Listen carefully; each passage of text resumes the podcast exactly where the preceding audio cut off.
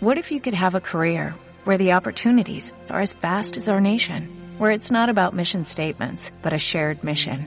At U.S. Customs and Border Protection, we go beyond to protect more than borders, from ship to shore, air to ground, cities to local communities. CBP agents and officers are keeping people safe. Join U.S. Customs and Border Protection and go beyond for something far greater than yourself. Learn more at cbp.gov/careers. Hola y bienvenidos a Comentando qué es Gerundio, el podcast de Griselda, que soy yo. Lo que vamos a hacer es comentar libros que me han gustado, muchos que me he leído ya hace muchos años, como el que hoy vamos a empezar, que es La Rueda de la Vida de Elizabeth Kubler-Ross, que me lo leí en 2010, me lo tendría que haber leído, lo tengo pendiente porque lo que se siente mientras lees este tipo de libros es una pasada, que imagino que solo lo va a entender aquel que lo haya leído o que lo vaya a leer. Pero bueno, empezaremos por este, por las notas que tengo apuntadas y sobre todo comentándolo. De ahí viene lo de comentando que es gerundio. La rueda de la vida, la edición que yo tengo, eh, en la portada sale una mano con una mariposa. Dicen que la mariposa lo tomó como símbolo de sus trabajos esta psiquiatra, enfermera y escritora sobre eh, la muerte de personas moribundas y cuidados paliativos, ya que cuando mm, en los barracones de los campos nazis encontraron eh, que habían en las paredes un montón de mariposas dibujadas, ¿no? La mariposa como símbolo de transformación y renacimiento. En la portada misma ya se puede encontrar lo que va a ser un poco la muy, muy, muy resumidas las conclusiones de su trabajo sobre las que todas las personas cuando estaban a punto de morir y les, les preguntaban qué era aquello de lo que se arrepentían o hubieran querido hacer, pues esta frase un poco lo dice. Dice, haced lo que de verdad os importe. Solo así podréis bendecir la vida cuando la muerte esté cerca. Os leo la sinopsis. Elizabeth Kubler-Ross supo desde muy joven que su misión era aliviar el sufrimiento humano y ese compromiso la llevó al cuidado de enfermos terminales. Mucho de lo que aprendió de esta experiencia vio que los niños dejaban este mundo confiados y serenos. Observó que algunos adultos algunos adultos partían sintiéndose liberados, mientras que otros se aferraban a la vida porque aún les quedaba una tarea que concluir pero todos hallaban consuelo en la expresión de sus sentimientos y en el amor incondicional de quien les prestaba oído. A Elizabeth no le quedaron dudas. Morir es tan natural como nacer y crecer, pero el materialismo de nuestra cultura ha convertido este último acto de desarrollo en algo aterrador. Elizabeth Kubler-Ross fue médico psiquiatra de gran prestigio mundial. La publicación de La muerte, un amanecer, le dio a conocer a millones de lectores. La rueda de la vida es el testimonio personal de una mujer que creía en el poder de un amor incondicional capaz de guiarnos cuando abandonemos la tierra en busca del hogar definitivo. Como decía, Elizabeth Kubler-Ross, psiquiatra, nacida en 1926 en Suiza y murió en 2004 en Estados Unidos. Se destaca para, por si lo queréis eh, buscar, y una obra importante suya fue la construcción de una granja refugio en los Estados Unidos que se llama Healing Waters, eh, sobre todo fue destinada a acoger ya a los enfermos terminales del SIDA. Fue una de las primeras personas en trabajar con ellos. Ya desde el momento en que quiso comprar el terreno, tuvo el rechazo de, mucha gente de, alrededor, sencillamente por, por, por quién iba a, comprarla y quién, y quién iba a estar allí. Y, y todo su proyecto, que muy pocos supongo que en ese momento se atreverían a hacerlo. Os paso ya a comentar el libro. Dice, la casualidad no existe. Podríamos decir también aquí aquella frase de Einstein no juega los dados con nosotros. Cuando se aprende la, lección, el, dolor desaparece. También aquello que dicen que una cosa es el dolor, el dolor sobre todo físico, y otro es el sufrimiento, el sufrimiento que cada uno puede ser más objetivo o que tú le quieres atribuir a ese dolor. Todo dolor, aquí sobre todo sin menospreciar ningún tipo de dolor, todo dolor tiene el objetivo, entre comillas, de hacernos aprender una lección. Y cuando más capacidad de aceptación de dolor, menos será este, yo me pregunto, tal vez. Habla de la fe, la esperanza y el amor. Y es que sobre la fe podríamos hablar un montón, sobre ya los estudios, ya no solo ni a nivel metafísico, espiritual, que nadie tampoco se asuste de que este va a ser un podcast de este tipo. Habrán muchos, los primeros comentando que es gerundio irán por esta línea, ya que ahí me he leído algunos libros de este tipo que me han tanto ayudado personalmente en algunos momentos como me han hecho reflexionar mucho sobre el tema y espero que a vosotros también. Pero que es que hay muchos estudios científicos, que es a lo que iba, que dicen que las personas que tienen fe son más felices dice que son más felices porque, pero yo me pregunto, ¿qué es la fe? La fe es algo mucho más grande o, que va más allá de, pensar que crees en un Dios o identificarse con una religión, ya sea monoteísta o no. La fe es la capacidad, estoy hablando por mí, cada uno verá lo que es la fe o lo buscamos en un diccionario. Dice, la fe es la capacidad, dice no, digo, la fe es la capacidad de, de, creer en algo que no se ve. Miles de estudios científicos, ya que, como decía, estos tienen más credibilidad, dice que eh, es, más importante lo de sentirlo y experimentarlo por unos mismos. Dicen que por uno mismo se es más feliz porque la fe da esperanza, genera confianza, confianza ante la incertidumbre o mm, te ayuda a estar más centrado en el presente. Y quién sabe si también proporciona amor, porque ¿qué es el amor? Es la aceptación. Es posible que no obtengamos lo que deseamos, pero Dios siempre nos da lo que deseamos. Relacionado con la confianza, con lo de aprender a confiar, tú tienes que tener tus planes, pero quién sabe si hay unos mejores para ti, ¿verdad? O sea, tampoco obsesionarse con los planes que tú te has marcado, objetivos vitales, ya sean muy, muy, muy, muy grandes que puedan parecer imposibles o mm, pequeños como no quiero continuar viviendo en este piso de alquiler, me quiero cambiar o eh, cualquier cosa. Ten tus planes, pero también aprende a confiar en que tal vez hay otros, que ni tal siquiera lo has, los has imaginado. Vive la vida de tal forma que al mirar hacia atrás no lamentes haber desperdiciado la existencia. Esto era la frase también de la portada, ¿no?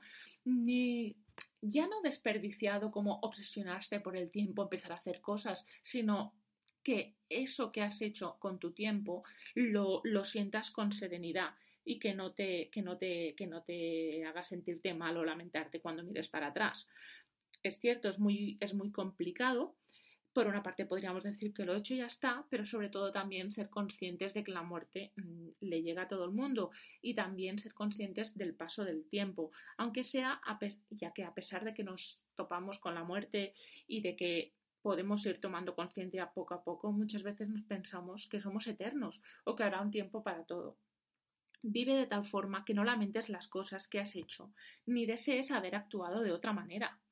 Aquí también se puede haber como dice, ¿no? Lo veo, lo veo como una norma ética, acorde siempre que sea posible, está claro, eh, intentar ser coherente, aunque a veces mm, también es legítimo ser incoherente. Vive con sinceridad, que es, es, es eso.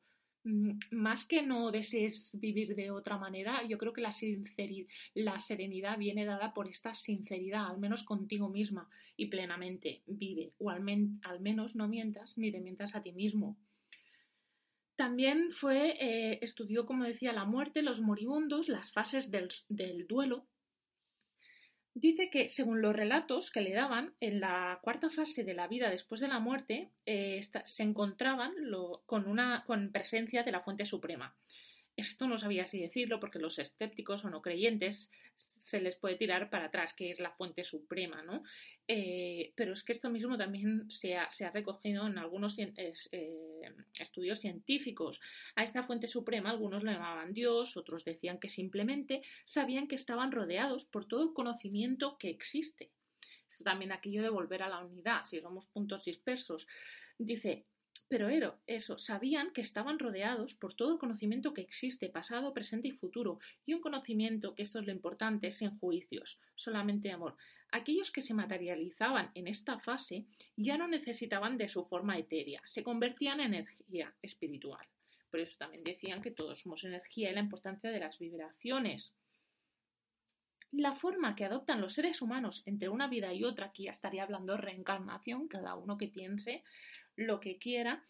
Dice, la forma que adoptan los seres humanos entre una vida y otra y cuando han completado su destino, experimentaban la unicidad, la totalidad o la integridad de la existencia.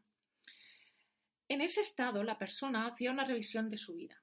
También sería bueno hacerlo cada noche, ya que podríamos decir que mientras dormimos es como una pequeña muerte, un proceso en el que guía todos los actos, palabras y pensamientos de su existencia.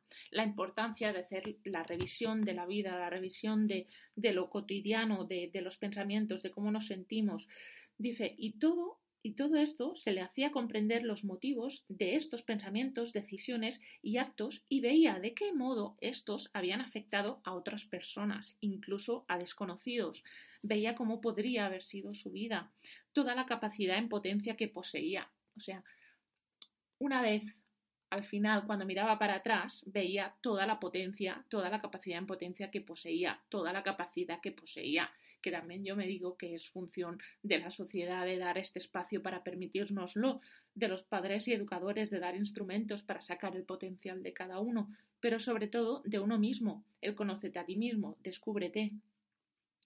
Siguiendo, se le hacía ver que las vidas de todas las personas están interrelacionadas, entrelazadas, que todo pensamiento o acto tiene repercusiones. Importante, todo pensamiento, no solo todos los actos sino que los pensamientos también tienen repercusiones no solo en nosotros mismos, sino todo en todos los demás seres vivos, seres vivos de todo el planeta. Aquí podríamos hablar también de muchos estudios científicos de cómo pensamientos y actos no solo afectan a nosotros mismos, a las otras personas, sino como bien dice ella, a todos los seres vivos, planetas, incluso a, bueno, incluso no, los estudios que hay sobre cómo cambia la forma del agua según cuál sea la vibración de los pensamientos.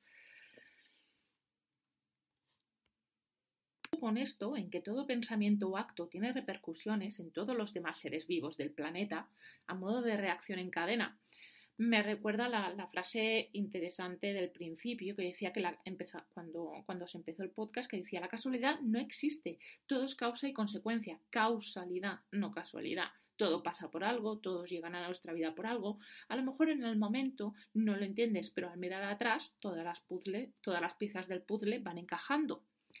El mayor regalo que hizo Dios al hombre es el, libro, el libre albedrío, pero esta libertad exige responsabilidad la responsabilidad de elegir lo correcto, lo mejor, lo más considerado y respetuoso, de tomar decisiones que beneficien al mundo, que mejoren la humanidad.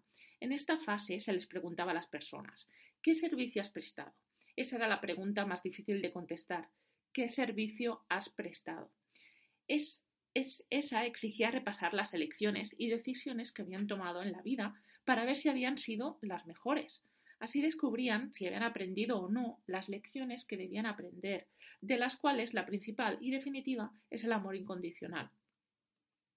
Es decir, preguntarnos qué servicio hemos prestado, que esto es mm, ser, sernos sinceros con nosotros mismos, revisando todo aquello que hemos hecho, dicho, pensando, también ser honestos humildes y ver si hemos aprendido todas aquellas lecciones, si las hemos aprendido, si las hemos querido aprender y que esa lección fundamental que también en relación con el servicio que hemos dado es la del amor incondicional.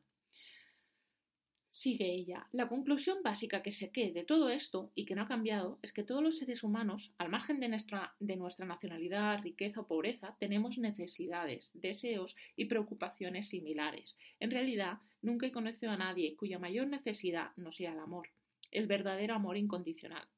En definitiva, cada persona elige si sale de la dificultad aplastada o perfeccionada.